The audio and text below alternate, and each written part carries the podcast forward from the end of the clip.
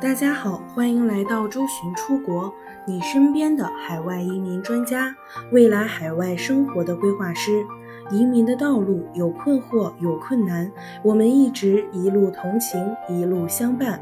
更多移民、教育、海外生活、资产配置的相关资讯，请关注周巡出国 VIP 服务热线四零零六二四六五幺幺。大家对于澳洲的商业投资移民应该都不太陌生，因为近年来澳洲的商业投资移民几乎可以算得上是移民类别中最热门的一种。但是，澳洲的商业投资移民签证种类相对较多，对于不了解澳洲移民政策的，很难清楚地筛选适合自己的签证。今天这期节目就根据各个签证的要求，总结归纳出以下五大类，希望可以为选择移民类别提供一个思路。首先要说的第一种是属于资金雄厚并且易于解释合法来源，但是名下不拥有公司的。大部分的澳洲投资移民签证要求申请人有成功的经商历史。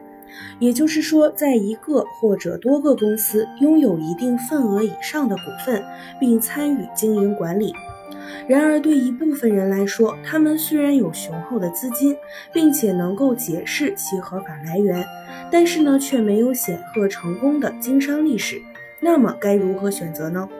这种情况下，幺八八 C 签证五百万澳元投资是一个合适的选择。举例来说。张先生在北京有数套房产，均于十年前用很便宜的价格购买。尽管他没有经营公司的历史，但由于在北京房屋资产可观，也很容易解释其资金来源，因此特别适合五百万澳元投资移民。第二种，有成功的经商历史，但需要留在国内继续发展生意的。既想取得澳洲永居，又无法满足临时移民间的要求，因为国内还有生意要亲自经营，该如何选择移民类别呢？基本上是有且只有两个选择，那就是幺八八 C 签证或者幺三二签证。幺八八 C 签证的第一阶段，申请者会先获得一个四年以上的临时签证，在这四年期间内。对主申请人的在澳居住要求低至一百六十天，而幺三二在一步到位取得永居后，并无硬性的在澳洲居住的要求，只要能够证明参与实际的经营管理即可。因此，以上两种类别是那些无法长期在澳洲居住的人士的上佳选择。第三种是不想在澳洲经营生意的。许多国内人士对于澳洲经营生意有畏惧的情绪，其实他们的担忧也是可以理解的。一个是不熟悉澳洲的文化和经济环境，加上语言上也有障碍，在澳洲经营生意难免不那么自信。这种情况下，幺八八 B 签证或者幺八八 C 签证就能成为合适的选择。申请人办理幺八八 B 签证，不需要像幺八八 A 那样必须在澳洲经营生意，只需要购买澳大利亚州政府发行的债券，个别州还会有额外的投资要求，这样就可以办理移民。而幺八八 C 签证的要求更是简单，甚至只需要一次性投资在某些基金产品上，然后四年后就可以轻松的申请永居。第四种，想邻居阶段换成配偶来澳洲经营生意的，有不少的澳洲商业移民申请者都希望在成功获得邻居签证之后，改由配偶来澳洲经营生意，满足临时移民间的要求。这时，幺八八 A 签证就是最佳选择。以幺八八 A 为例，在幺八八 A 临时签证下签之后。主申请人因为要继续发展国内的生意，可以换由配偶带着小孩来到澳洲开始经营生意，最快两年后由配偶担任八八八的主申请人，